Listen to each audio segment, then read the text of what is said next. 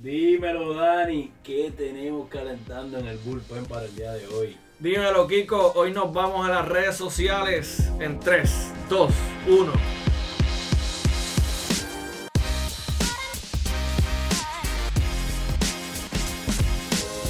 Bienvenidos al episodio número 17 del Ex Deportiva Podcast. Aquí andamos con los de siempre, Kiko Mendoza, Gilberto Olivera y el licenciado Daniel Matos. Entonces hoy tenemos invitada especial, ya también reincidente. La tercera vez. Ya es la tercera vez, ya mismo vamos a tener que una silla permanente. Esto es un vicio. La licenciada Paloma Corujo Figueroa, ¿cómo estás Paloma? Bienvenida. Hola a todos, todo súper bien. Feliz de estar aquí de nuevo. Qué bueno, gracias por, eh, por venir. Siempre es un placer tenerte aquí. ¿Y por qué traemos a Paloma? Pues adivinen. Porque Pa- después lo que vamos a hablar, no hay más nada. Vamos, vamos hoy a hablar un poquito de las redes sociales y su impacto en los deportes. Eh, sabemos que desde que las redes sociales han crecido como fenómeno, eh, los, de- los deportistas, las ligas profesionales eh, y de hecho todo el mundo en su vida, en su día a día ha tenido que ajustarse a la nueva realidad y eso ha implicado eh, pues a estas organizaciones y a estos atletas beneficiarse de lo que conlleva las redes sociales, pero también eh, pues tiene su, su lado oscuro. En las redes sociales también hemos visto muchos papelones, por ponerlo de manera coloquial. Y, y- y vamos a hablar nada un poquito del impacto que han tenido las redes sociales en el deporte, de los pros y los cons, cómo le pueden sacar dinero, cómo ayuda al negocio del deporte y cómo lo afecta negativamente. Y entonces vamos a hablar de unos aspectos legales interesantes que podemos encontrar en las redes. Así que empezamos. Yo creo que sí, vamos a empezar. Yo creo que este tema es importante porque pensando ahora, las redes sociales son eh, lo que más ha impactado el deporte o lo que más ha hecho que el deporte evolucione yo Crezca. diría, los últimos 10 años o y hasta un poquito más. Yo creo que, eh, a ver, yo hice, yo hice un Twitter como en el 2010. Yo me voy conservador, yo digo que se vio más cerca del 2012 para la época de Jeremy Lin. Fue cuando más explotó eso. Eh, de- la- bueno, yo tengo Facebook desde como No, pero 2006, pero bueno, yo creo que se fue eh, cuando empezó, obviamente eso fue los comienzos. Sí, pero tú eres una anomalía, tú eres un, un gurú de las redes. No, no, pero yo, yo tengo Facebook como el 2006, recuerdo Twitter como el 2010 y Instagram 2012-2013. 2000, yo, yo recuerdo, yo empecé con Instagram eh, graduándome de college, o en 2012, ¿sí? Eh, yo creo que también es interesante ver en qué punto o cuál fue la diferencia cuando se permitió los stories. Eso fue algo que no, no- Bueno, bien recuerdo que eso lo trajo primero Snapchat. Y, después las, otras redes fueron adaptando y cómo el impacto de tu poder hacer esto en vivo eh, y- y- puede afectar a los deportistas. Yo creo que las redes sociales también trajeron una faceta nueva a los equipos. Ya no son un equipo solamente de jugar deporte, sino que ahora también son compañías que crean contenido. eh, así que son entertainment companies ahora también. Ahora ves los contratos de, de, personas de, de- de entidades como Nike que son multimillonarios y son mucho más de lo que eran antes. Y es porque los, los jugadores pueden mercadearse básicamente 24-7. Están todo el tiempo mercadeando la marca, no solamente cuando están en la cancha. Esa es una diferencia bien grande como era antes. Así que las redes sociales han traído un impacto bien. Yo creo que esa, esa palabra que utilizó eh, Paloma de contenido es importante porque todo ese ejemplo que nosotros estamos hablando de cuando nosotros desarrollamos, creamos nuestras diferentes páginas, fue para, para uso personal, para diversión, para contactar este, amistades, pa- para enterarse de todo lo que, de, que estaba pasando, etcétera.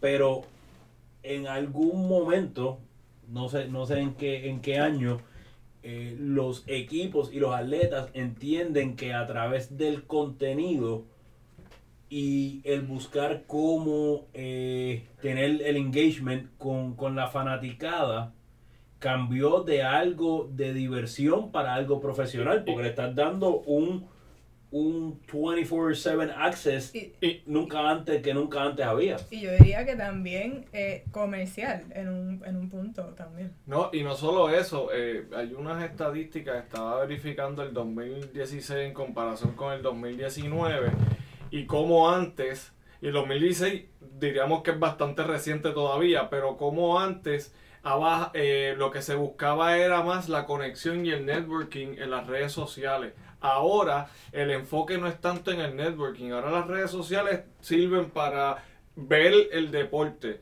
ver las noticias relacionadas al deporte, eh, ver los lives, Las eh, estadísticas. las todo. estadísticas, eh, Oye, la, la hacer nueva- research, coger noticias, las noticias te llegan a través de las redes sociales en Twitter. Yo, yo en verdad tengo Twitter porque me salen los updates eh, al instante y se ha vuelto una manera también de la prensa y las organizaciones dar los breaking news de manera que, que- que fluya más rápido. Oye, Sí, hay, hay estudios que dicen que la nueva generación no, no ve los juegos completos. Ya no es cuestión de sentarse a ver el juego, escuchar el juego por radio como hacían nuestros papás, nuestros abuelos. Ahora es cuestión de ver los highlights y ver las noticias rápidas. Es cuestión de, si tú pones un video de 30 segundos, captaste la atención de la persona. Si ves un juego de 90 minutos, pues quizás no lo captaste. O sea que eso yo creo que ha traído una, una atención que no había antes y un, un mercado que no, no existía antes. Bueno, No, y a- en ese, en ese punto que dice Gilberto, ha cambiado la manera en que uno ve los deportes, por lo- especialmente las generaciones más jóvenes.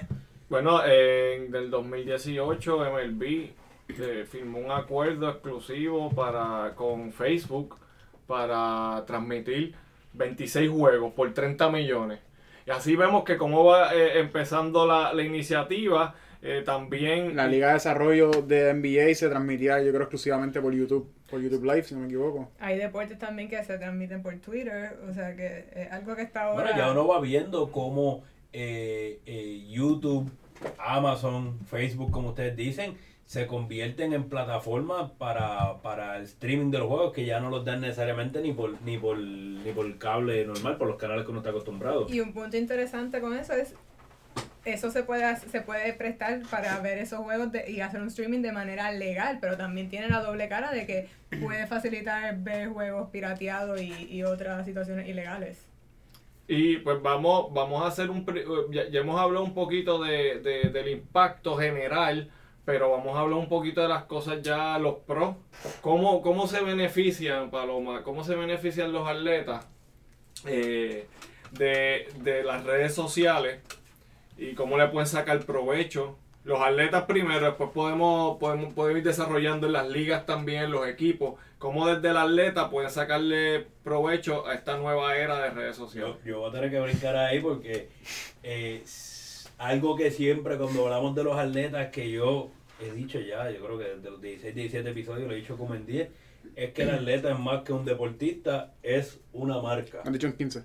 Pues probablemente. este, y a través de las redes sociales, ellos pueden llevar más allá del terreno la imagen de ellos.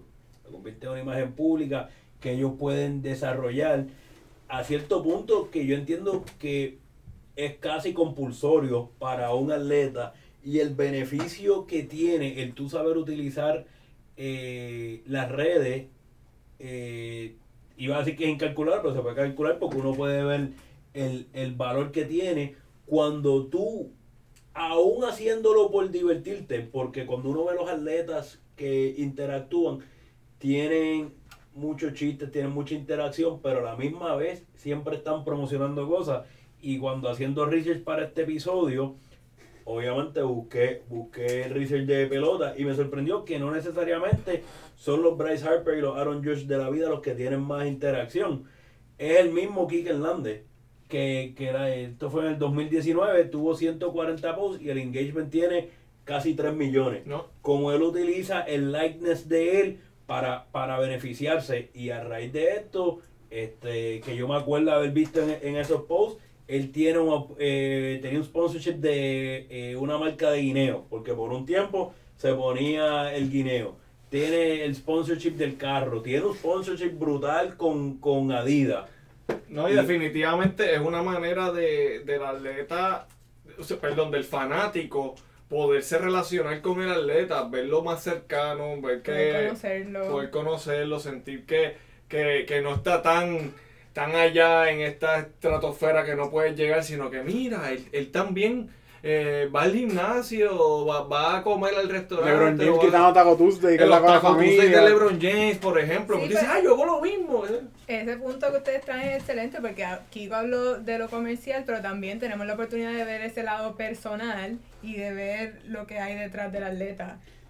Yo, para darle el pie forzado a Paloma, que a volver al tema de que Dani preguntó, yo creo que el impacto se pudo ver, como dijo ahorita, principalmente en el caso de Jeremy Lin con los Knicks. Jeremy Lin era un chamaco que no había jugado bien en el NBA en dos años, algo así. Cuando llega a los Knicks, al equipo de Kiko, eh, un equipo El bastante... último momento lindo que tuve. Casi- Un equipo, un equipo famoso.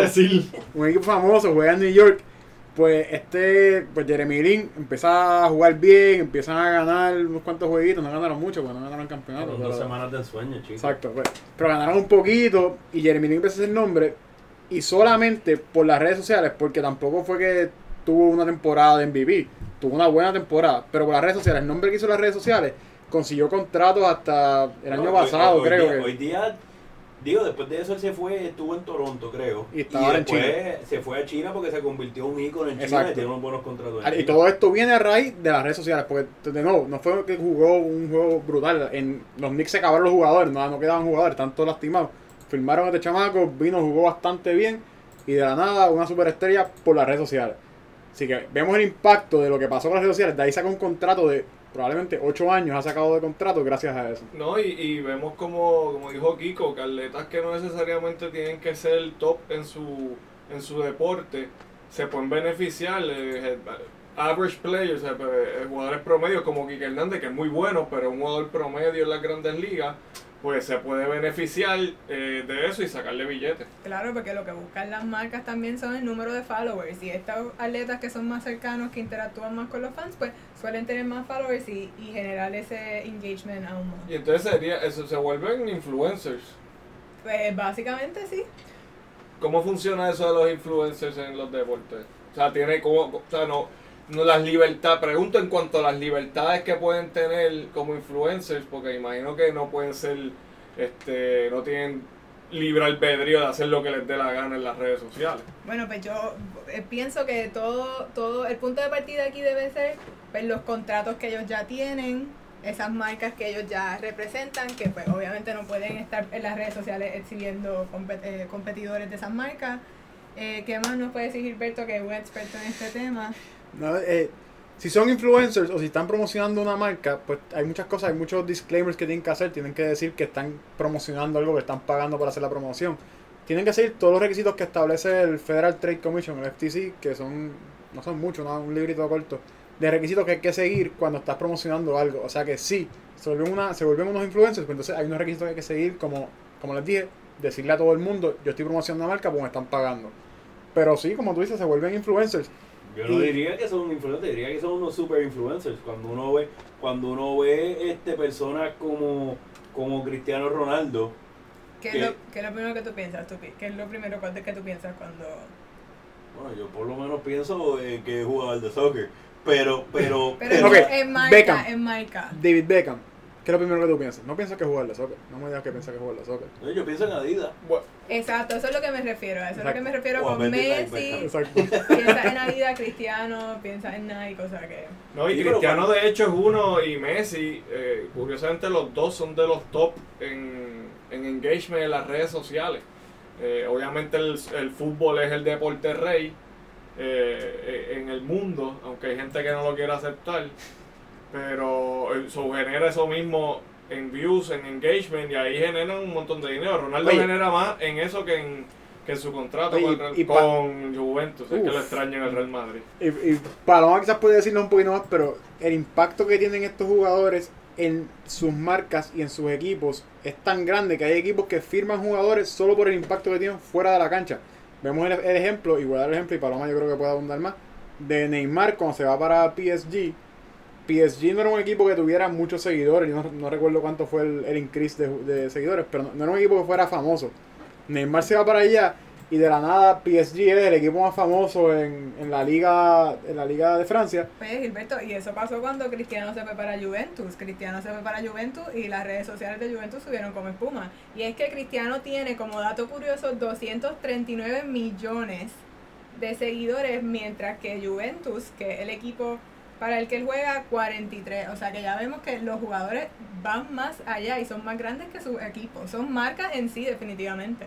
No, y también podemos ver cómo cada vez hoy antes son más activos en las redes sociales y cómo han llevado estos atletas eh, eso al activismo, que ya lo hemos hablado en episodios anteriores, como personas como LeBron James, que es la estrella más grande en su deporte y posiblemente en casi todos los deportes, eh, eh, lleva su mensaje, es uno de los que lleva su mensaje a través de las redes sociales y ha sido super outspoken eh, con el movimiento de Black Lives Matter. Así que vemos que las redes sociales también se han vuelto una manera, una plataforma para estos atletas y para la liga porque el NBA eh, también se ha aprovechado y se ha hecho parte del, del, movimiento y ha puesto ese apoyo detrás de, los, de los jugadores. Y también los jugadores, eh, que un jugador se mueva de una liga a otra, como cuando Cristiano se movió de la Liga de España a la Liga de Italia, hace que el valor de la liga y que y los TV rights y todo suba. De hecho, eso, eso es lo que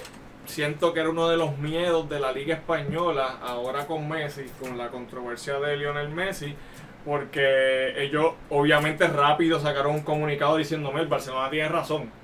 ¿Por qué? Porque no le conviene que Messi se vaya, ya se fue Cristiano. Un momento tenían a los mejores dos jugadores del mundo, eh, pues, los mejores tres, porque si incluimos a Neymar, y, y en algún momento estuvo Ibra también. Eh, y lo que genera eso en ventas de camisas, en asistencia, en views de televisión, redes sociales, el impacto mediático. O sea, es un bargaining tool. Tú, cuando vas a negociar un contrato de, de televisión, que tú tengas estas estrellas, pues sube el valor.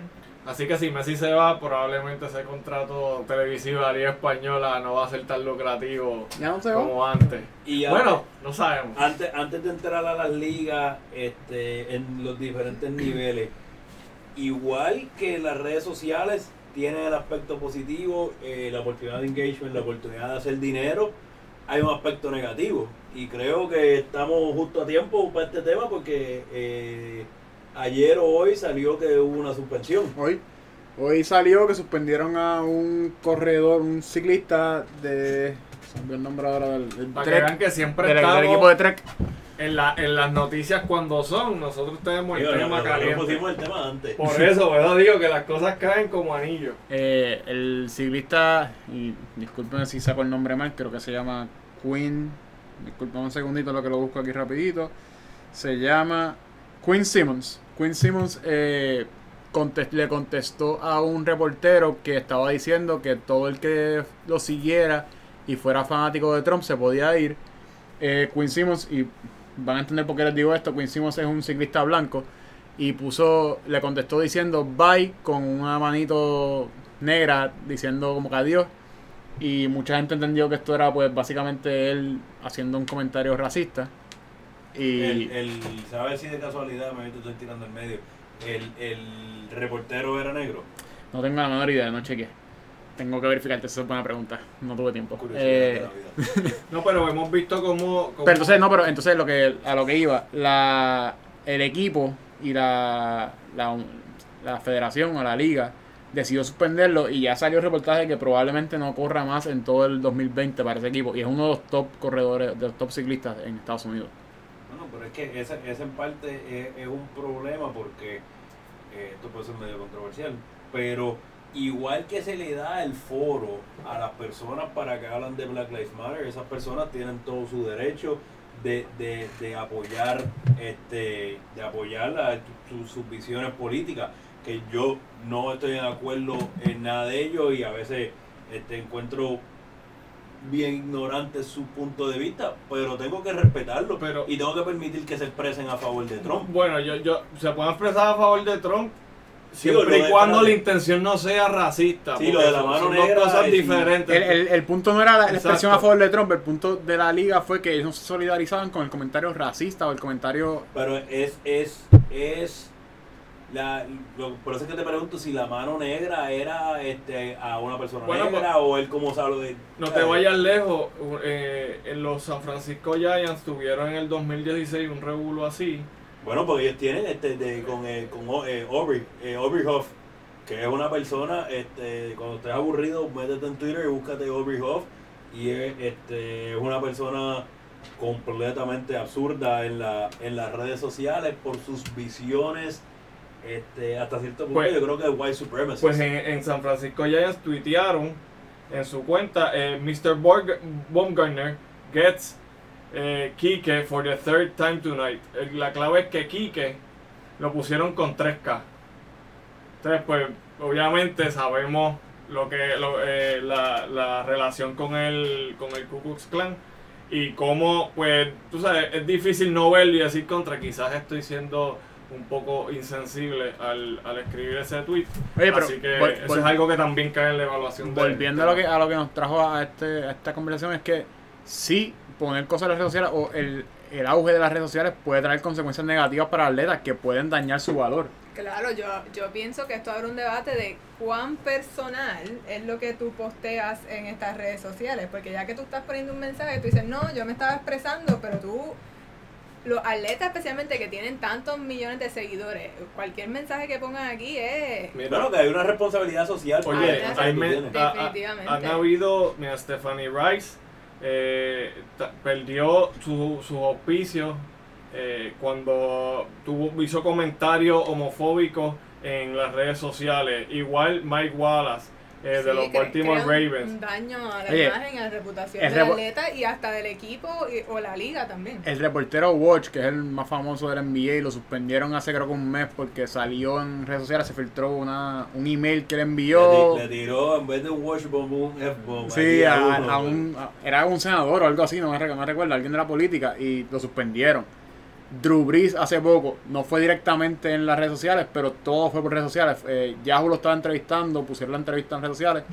Y Se va a virar por las redes sociales. Exacto, y Drew Brees lo que dice es que él no, que él no apoya que nadie se arrodille en el himno, y por eso nada más él, él vio un impacto súper negativo. O sea, LeBron James le escribió diciéndole que, él- que no A- entendía a- lo que estaba ahí bueno pasando. fue que, que a, a raíz de su comentario pudo, hubo una oportunidad de educación. Correcto. De, de él educarse, que yo creo ¿no? que es lo y que, que, lo debería acep- y que aceptó la educación, porque también que tener la apertura para tú decir, ok, me equivoqué y, y voy a aprender y de aquí voy a, y por esto, y esto fue lo que dije mal y esto es lo que es. Pero o sea, que a- él tomó también a pesar, approach. a pesar de que estoy a favor de lo que estamos diciendo, en su caso, él siempre fue como que una persona de centro, estuvo en el centro, nunca se escogió una postura. Cuando dice esto, escoge la postura, pues vamos a poner la postura de derecha.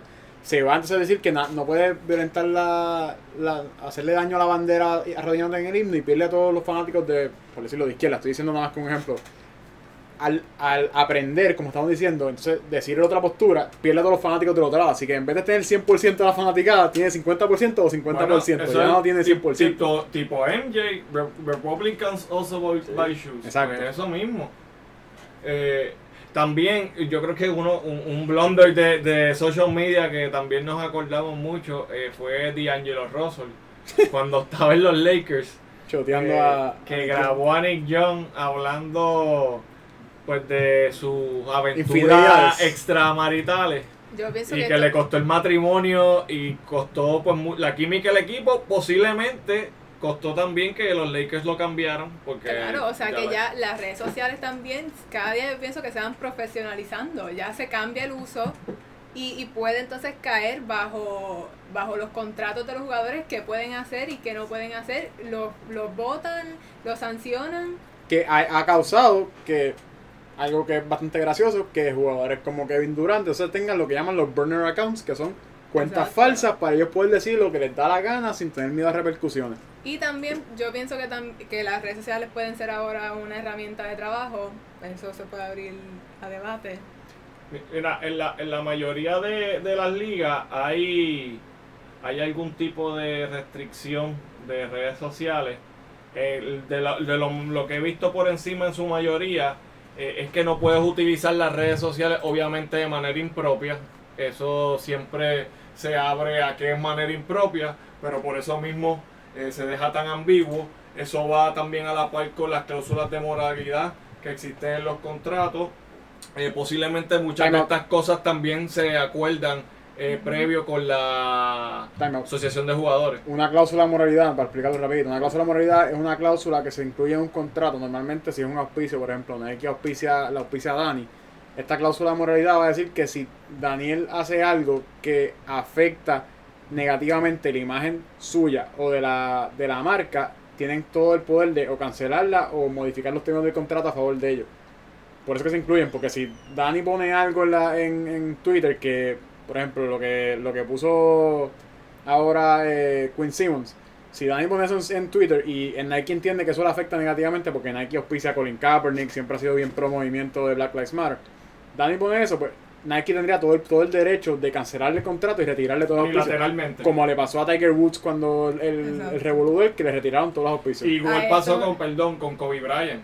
eh, cuando las alegaciones de violación también le quitaron un montón de auspicios. y eso todo viene a raíz de las cláusulas de moralidad. A esto me refiero también ahorita cuando dije el comentario de que, la- eh, de que las redes sociales son una herramienta de trabajo, ¿ves? Que vemos que se usa para comerciar la marca. El, el otro caso que yo creo que es bien importante es el caso de el año pasado, hace un año exactamente. antes de que vayas al caso, Alberto, perdón que te interrumpa para, para acabar con las ligas rápido. Le diste un corte de pastelilla. Sí, le di un corte porque, porque sí, pues posiblemente no vamos a volver eso, pero lo que quería mencionar ahorita de las ligas es que básicamente tienen restricciones también de uso previo a, eh, y durante el partido. Y Tienen post un- también. y post también. Eh, creo que el NBA 90 minutos antes no puedes utilizarlo, después tienes que esperar a que se acabe la conferencia de prensa post juego para poder este, utilizar las redes. Así que vemos que las ligas ya se, se han ido adaptando, poniendo restricciones, no solo de qué puedes poner, sino cuándo lo puedes poner. Eh, eso también, el NCAA eh, también eh, ha tenido que bregar con esto. Bueno, lo que pasa es que la, la NCAA, eh, esto tiene diferentes vertientes. Está la vertiente del cumplimiento en el reclutamiento de, los de, los deportistas, el tipo de comunicación que pueden tener eh, los coaches eh, durante ese proceso. Está entonces la gran diferencia es entre las universidades privadas y las universidades públicas que tienen que, que ellos pueden permitir que ellos pueden prohibir al al día de hoy la, la NCAA está tratando de descifrar cómo bregar con todo esto Eso, únele une esto a la lista de cosas que la NCAA no sabe cómo bregar Una más, o sea, esa lista ya Una más, como la Santa Claus. Este, voy a, ese punto y la parte positiva en cuanto lo- al reclutamiento es que, o a los atletas jóvenes, es que las redes sociales ayudan muchísimo al reclutamiento de los atletas. Antes, atletas que probablemente nunca habría sabido de ellos porque no jugaron, no son top recruits. Ahora son recru- reclutas altísimos de alto Zion, nivel. Desde los 15 años estamos viendo donkeando y ser una estrella de redes sociales. pero también tiene un problema en el desarrollo que lo hablamos en el tercer episodio con Michelle de que la de que el atleta está más pendiente a su desarrollo y su highlight reel y su Estamos video de reclutamiento al desarrollo del juego. La gente está buscando tratar de tratar de irse viral en páginas como como Slam o, o- o cosas así para obtener esa fama y no necesariamente en desarrollar Por eso hay que orientarse bien, como hablamos con Carlos eh, de Homefield Recruiter, hay que orientarse bien para que. Homefield Hunter. Homefield Hunter, perdón. Ah, Así que viste cómo relacionamos todos los temas que hablamos en este podcast. Mira, y el, el otro caso, y lo que voy a tocar por encima solamente, es el caso de Daryl Morey, el dueño de los, o el GM, perdóname, el gerente general de los Rockets Ese, de Houston. ese es de los más grandes, ese por poco causa la tercera guerra mundial. Todavía están peleando con eso. El, hace- el octubre pasado, yo no recuerdo si fue octubre 4, octubre 5, estaba leyendo hace poco. Dijo que, nada, el- en, en China hace un año y medio más o menos, eh, en Hong Kong comenzaron unas protestas porque en China se pasó una legislación que permitía que extraditaran a, a personas de Hong Kong o sospechosos en Hong Kong a la China, donde el rate de, convic- de convicción es mucho más alto. Y, y Hong Kong, eh, para que sepan, tiene un issue con, con China porque tienen ellos son autónomos y entonces algo parecido como la relación No, no se parece. No, o sea, lo que quiero decir que es que no, lo que quiero decir con eso es que Agarra lo que se suelta, muchacho. No, lo que quiere decir básicamente es que no tienen una relación, o sea, Hong Kong no es un- una provincia Sí. de, de China como tal. O sea, tienen una relación de autonomía distinta. Y hemos hablado aquí cómo las redes sociales pueden afectar a los jugadores, pueden afectar a las marcas, pero no hemos hablado cómo pueden afectar al juego como tal. Por ejemplo, un caso es Neymar, que eh, Neymar estaba lesionado para un juego de Champions, eh, o sea, no estaba convocado, estaba lesionado y él tuiteó algo criticando al VAR, tuiteó no, perdón, lo puso en Instagram y la UEFA lo, lo disciplinó con tres juegos suspendidos. O sea que esto lo que demuestra es que ahora la UEFA y la FIFA también pueden disciplinar por cosas que pasen no solo fuera del terreno de juego, sino también en redes sociales, aunque el jugador no esté jugando. ¿Y tú estás de acuerdo con eso? Con ese tipo de policing. Bueno, eso, eso es caso a caso, depende, nos vamos bien abogado aquí, depende. Eso me trae a lo que pasó en el caso de, de Hong Kong y es que el, hay unas protestas en Hong Kong por esta legislación que al final del día no, no terminaron pasándola, pero se dan unas protestas bastante violentas y el, el gerente general de los Rockets tuitea un comentario como apoyando las protestas, no recuerdo ahora el, el fraseo exacto que dijo, era como que... Y esto lo tuiteó mientras estaban los Lakers y otro equipo de camino a China. Correcto. Creo que los Houston estaba de camino a China. Tenían, ¿Y los no, Lakers? los Lakers tenían un juego de, no sé si era Precision, Y Sí, Houston, Houston y los Lakers, los dos equipos. y lo cancelaron. Sí, el, el, el tuitea esto, rápido lo quita por el backlash que hay, que la cantidad de gente que le dijo que esto estaba co- completamente mal decir ese, ese tipo, ese tipo de comentarios, cuando lo que está viendo es un montón de muertes en la calle y no, no sé, no sé. Bueno, es un tema controversial Sí, no, de, el- de el- si está- de si las protestas están bien o no. No, no, estoy diciendo el, hacen, pero el comentario de la gente era, las, las protestas están causando muertes y todo lo que está pasando en las calles y tú estás tuiteando a favor de las protestas. Este es el comentario que hacen las personas a él. La algunas NBA, personas. La, gran, la gran mayoría de las personas, porque te voy a dar las respuestas que habían, era todo casi todo negativo. La NBA le dice que, que pues no, no apoya los comentarios de él. Obviamente la NBA tiene un interés pues, económico en que no afecta sus relaciones con China, no solamente con Hong Kong, sino con China en general. Y hay, hubo rumores en el momento de que se estaba buscando sacar a Daryl Morey de la NBA a raíz de esto.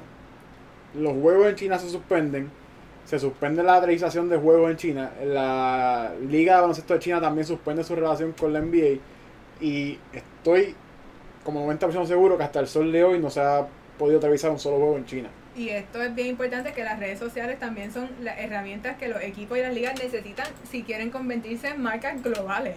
No, bueno, LeBron tuvo, se- también se metió en un problema porque, porque él dijo un comentario sobre la situación de Hong Kong, le cayeron, le cayeron arriba el NBA y entonces, digo, no públicamente, pero le cayeron arriba obviamente porque al otro día se estaba retractando.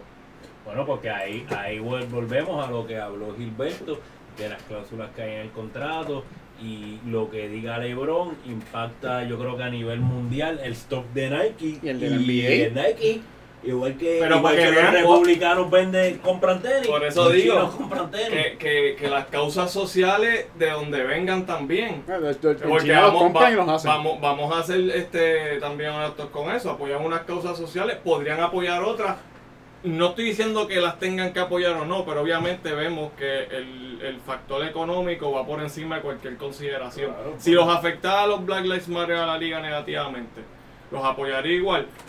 No sé, eso es algo que, lo que también hay que tirarlo. que- es algo Ahí que yo no, he visto. no hay un argumento para decir que la NBA lo hizo por otra razón. La realidad es que la NBA lo hizo porque su relación económica con China se afectó. Eso es la realidad y no hay ningún tipo de es debate. que también ahí el problema que yo tengo es, a ver, tú no, uno no puede pretender que una persona apoye todas las causas sociales Claro, en este mundo. claro. Es como el mejor ejemplo es cuando aquí, ah, pero Bad Bunny no está diciendo nada por aquí. Ricky Martin está él no le da la gana de hablar de un tema, él tiene derecho de hablar de ciertos temas y otros no.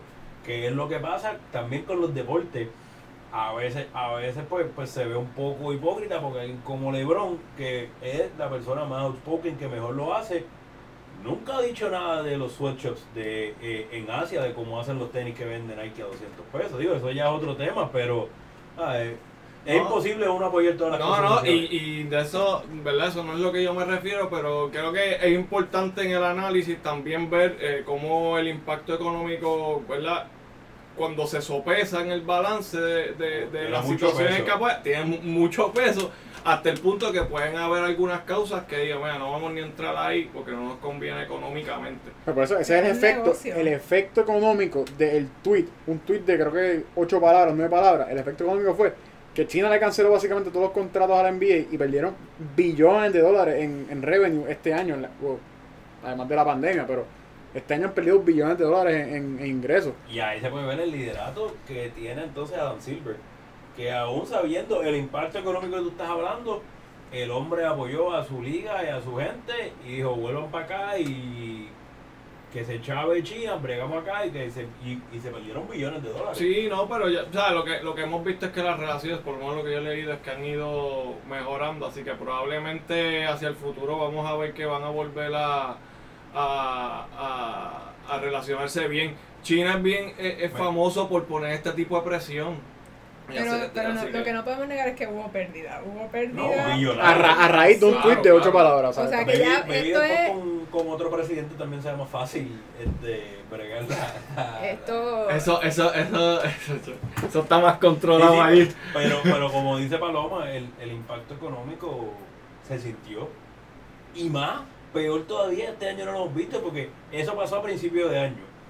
Y después eso es lo que perdió, lo que se perdió a nivel liga, que indirectamente impacta a los equipos. Y después tú le sumas el coronavirus, el, el dinero que dejó de recibir, de devengar los equipos, que eventualmente a los que va a afectar es a los jugadores porque su, su salario van a ser afectados por los salary cap y, y- y el máximo este, que pueden tener los equipos. Sí, claro, porque lo- lo- los caps, eh, que son los topes salariales, van a depender de los ingresos proyectados de- para la liga en esos años. Entonces, obviamente, si llegan unos deals Ya de mucho televisión más grandes, si yo tengo el mercado de China chocado, pues obviamente voy a tener eh, más revenue en televisión. Ya este año va a ser mucho menor, ya lo dijeron de lo que se había proyectado. Sí, va a bajar el, el- el tope salarial. Eh, otro impacto que yo creo que eh, hay que mencionar por encimita quizás es, la forma en que se reporta el deporte. Ahora se reporta todo inmediatamente. Antes tenías que esperar a que saliera el periódico por las mañanas para virar el periódico al revés y empezar por atrás como hacíamos antes. Coger, arrancar la vuelta atrás y leerla completa. Ahora tú inmediatamente, es más, el draft del NBA, tú sabes el pick 30 segundos antes de que salga el pick. Tú sabes quién es la persona. Y, y en eso es bien importante porque el producto deportivo es un producto que uso- de, de por sí es short-lived.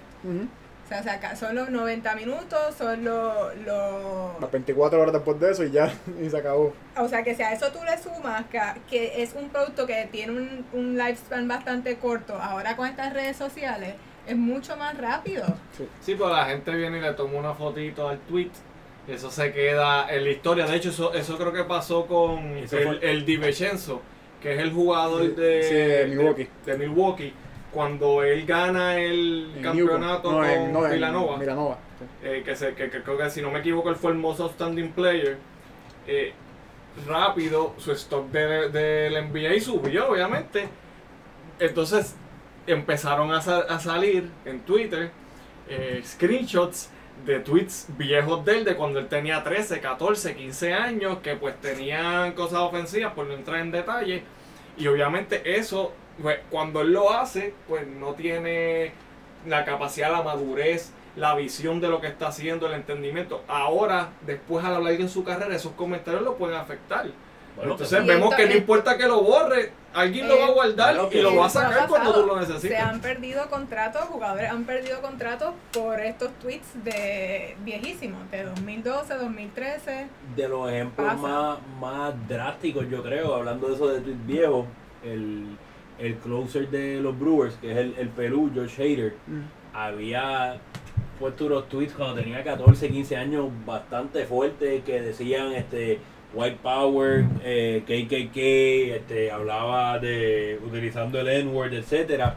Alguien tenía esos tweets y los sacó eh, durante el juego de estrella que él estaba pichando. El, hombre llega a su, a su primer juego de estrella y en ese momento sacan eso y la noticia obviamente rompe, se va viral tienen, si mal no recuerdo, tienen que sacar a la, a la, al chamaco de pichar o no llegó a pichar y la familia que tenía la jersey de él lo escoltaron de, de- del estadio. No, es que el Después- stock, y el stock baja, o sea, ya después no, no es rentable tú tener al jugador, a menos que el jugador sea esta eminencia que, que definitivamente no puede salir de él porque lo puede quizás recuperar su imagen. Aparte de eso, usualmente lo- los jugadores pues estos bochinches Sí, estos da- papelones el- tienen que salir El de daño tienen- reputacional es... De- después de eso tuvo que uh, salieron este varios varios compañeros de equipo este negros y latinos este apoyarlo y decir mira él, es- él es un compañero de equipo yo nunca me he sentido el racismo etcétera pero comentarios que uno hace que a veces en las peleas que yo tengo con mi hermano cosas que él nada nada es racista pero barbaridades este hablando mal de rey chico quita eso porque tú no sabes cuándo cuándo cuándo te va Cuando a salen memories. Y tú dices, "Eh, a rayo, delete, hide, delete. Y son cosas, y, y oye, y eso nos pasa, por ejemplo, a cualquiera de nosotros en las redes y, y pasa igual si buscas un, un alguien que te va a contratar, un patrono, y se mete a las redes sociales y ve cualquier barbaridad que tú pusiste, escribiste, que no vaya con los core values, pues de, de esa compañía, pues también va a suceder algo parecido y los equipos funcionan como compañía en ese sentido. Y te investigan y cuando te van a draftear van hasta, hasta la raíz de todo lo que tú has escrito, dicho, etcétera, Oye. y para ver tu valor tanto dentro y fuera del Y terreno. entonces, ¿desde qué momento se debe velar? Ay, uno piensa, mano, los coaches en high school. Porque si, si, si el coach de universidad está viendo lo que yo estoy tuiteando, pues yo creo que la responsabilidad o el deber del, del, del, del coach en high school es mantenerte al tanto. Yo no sé si tanto hacer el policing, pero levantar las banderas porque eso puede impactar tanto a la escuela como al jugador. hay una hay una rama, y estaba diciendo la paloma ayer, hay una rama de derecho y nosotros estudiamos en la maestría que es todo reputation management. Básicamente esas personas se encargan de salvar tu reputación. Todo lo que tú pusiste antes, van a tus Twitter, los borran, hacen, hacen la forma de, de limpiar tu, tu historial básicamente. Es una rama completa de derecho, en, en derecho deportivo. O sea que es algo que se trabaja mucho, ha estado en crecimiento y se sabe que esto va a ser el futuro básicamente de los atletas. Mira, si piden perdón, usualmente salen bien. La gente tiene memoria corta. Eh, podemos ver Michael B, Kobe, Stanley A-Rod, A-Rod. O sea, son gente que cometieron errores eh, en sus carreras y después tú pides perdón, la gente se lo olvida. Los fanáticos se lo Pero- olvidan. pero tienes No necesariamente eso está bien, pero es lo que sucede. Pero tienes que, todas las personas que, que, que tú has mencionado que han sido perdonados, han estado nuevamente en el spotlight y han cogido los abucheos, ha- han pasado por el, a- a- a- el, Claro. el- el trago amargo, lo han pasado. Tú ves otras personas que nunca salen de eso. Buen ejemplo, al día de hoy Sammy Sosa, eh, eh, definición de un papelón, porque no sé cómo más definirlo. Este, igual que Sammy Sosa, hay un montón de atletas que, que cuando pasan ese proceso de vergüenza, en vez de ya sea por este, esteroides, redes sociales, infidelidades, comentarios, etcétera, etcétera, Transfusiones de sangre como las Armstrong. tú tienes que pararte ahí, tú tienes que coger los cantazos y, y después de eso, la gente perdona porque la gente después encuentra quién, quién este, te convierte en un periódico de ayer, pero si no, la gente, si la gente no te ve sufrir, no te va a Eh, perdonar. Ahora, ahora que dijiste papelones, me acordé de un caso adicional pequeño que ya hemos mencionado. El caso de Lou Williams. Lou Williams se enteraron que estaba en las alitas solamente porque alguien postó una foto con Lou Williams en las alitas aquel día. ¿Y qué le costó? Dos semanas en, en cuarentena sin poder jugar. El equipo perdió como sea, pero. o sea, Y, y no fue poquito lo que le costó, porque quizás le puede costado más en otro escenario. no es Eh, oye, una pregunta a, a Gilberto Bueno, pero vamos a ver, vamos a ver cuánto le costó, vamos a ver esa cláusula en el contrato, en el próximo contrato. no puedes ir a Ah, comer eh. alita. No, ¿sabes? Un- el Moral Cross puede incluir este promoción de de, de, strip club. de strip club, de la prostitución, lo que sea. quién sabe, sí, quién sabe hasta qué punto puede estirarse el chicle. Por eso están ambiguas esas cláusulas. Eh, yo lo que iba a preguntarle es más bien con eh, la, la propiedad intelectual. Lo que, lo que los atletas postean eh, ya- o los hashtags que usan eh, en sus plataformas, redes sociales, ¿tienen algún tipo de ownership sobre, sobre ese material?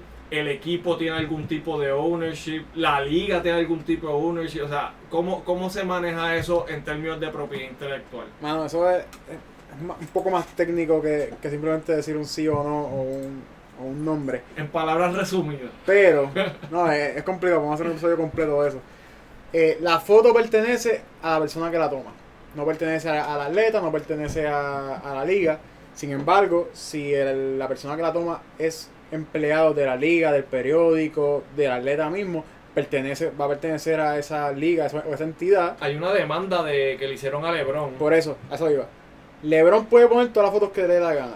Si el, si el fotógrafo, si el fotógrafo decide que esa foto él no la quiere, que LeBron la ponga sin que le pague su regalía, él puede demandar, como ha pasado. Recientemente LeBron puso una, una foto, el- el fotógrafo vio la foto, dijo esa foto es mía, no puedes ponerla sin mi permiso, y le reclamó que está perdiendo la cantidad de followers que él tiene, los pierde el fotógrafo en revenue.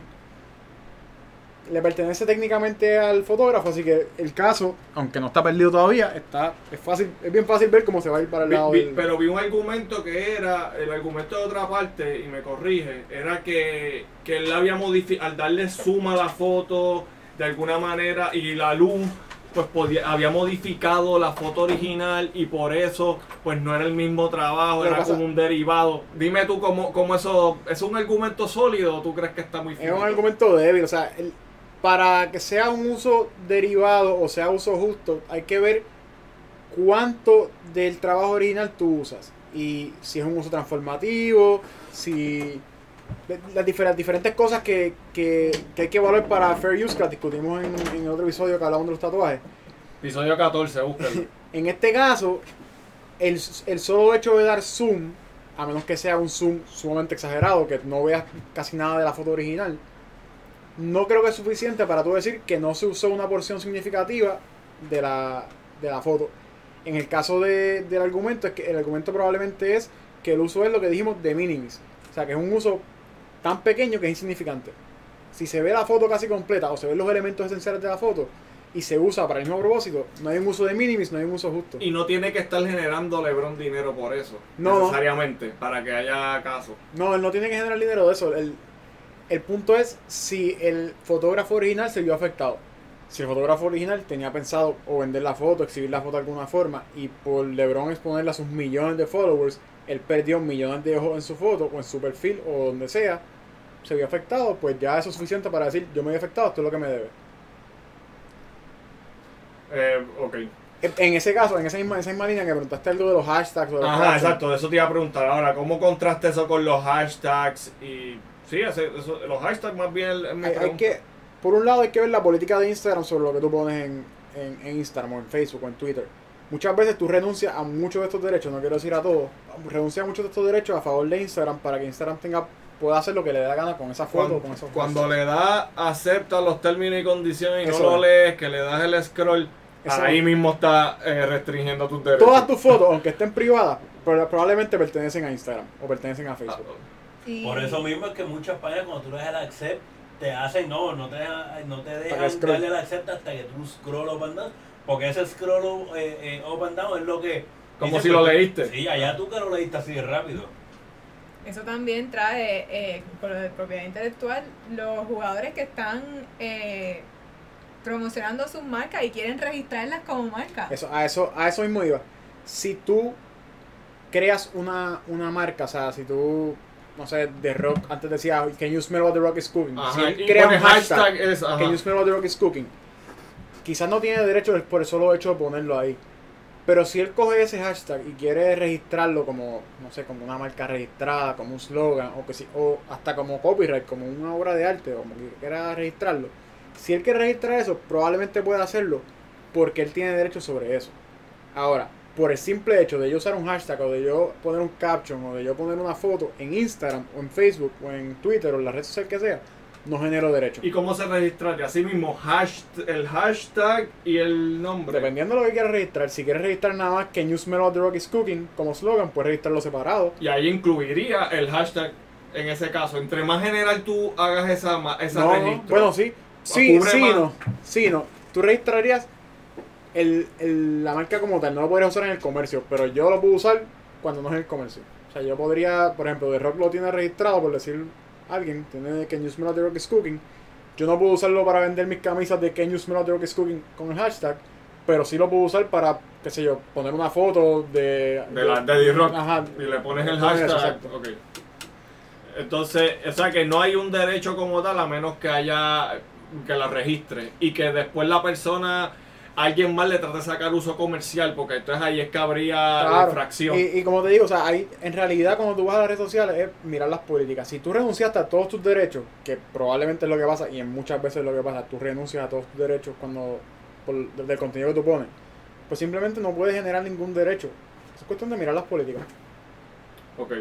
Asimismo, me imagino que las ligas también tendrán su, su sus políticas relacionadas a eso.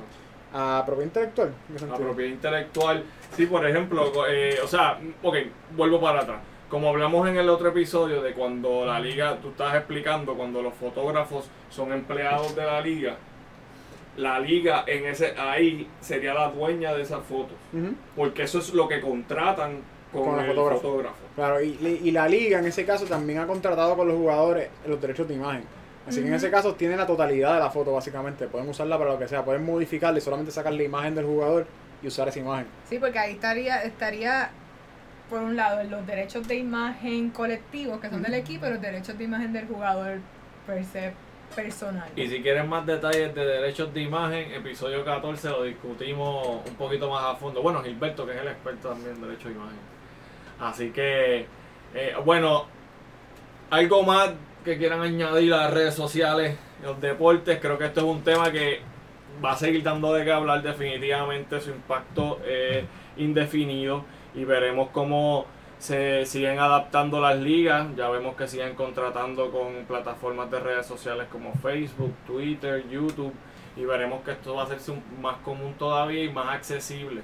Eh, veremos cómo eso contrasta con los acuerdos televisivos, cómo las, las casas de cable, las compañías de cable eh, van a adaptarse a estos fenómenos y si van a crear sus propias plataformas. Ese es otro, los equipos pueden crear sus propias plataformas de redes sociales para transmitir sus eventos directamente al consumidor y no tener que, pa- que pagarle a nadie para que lo transmita. Así que yo creo que ese va a ser el próximo paso en la evolución eh, del provecho que le pueden sacar a las redes sociales. Habiendo dicho eso, y fuímonos. síganos en Facebook, Instagram, En todas las redes sociales. LinkedIn, Lex Deportiva Podcast. También estamos, dale oído en Spotify, Apple Music, dale subscribe, follow, dale a la campanita. Estamos en YouTube, en Oliveras Legal, para que te lleguen los mensajes, para que te lleguen los posts que ponemos informativos. Y nos vemos el próximo viernes. Gracias a Paloma por siempre ser parte de nosotros. Ya sabemos que tienen las puertas abiertas aquí y una silla ready para ti. Bueno, con eso nos despedimos. Hasta el próximo viernes. We out!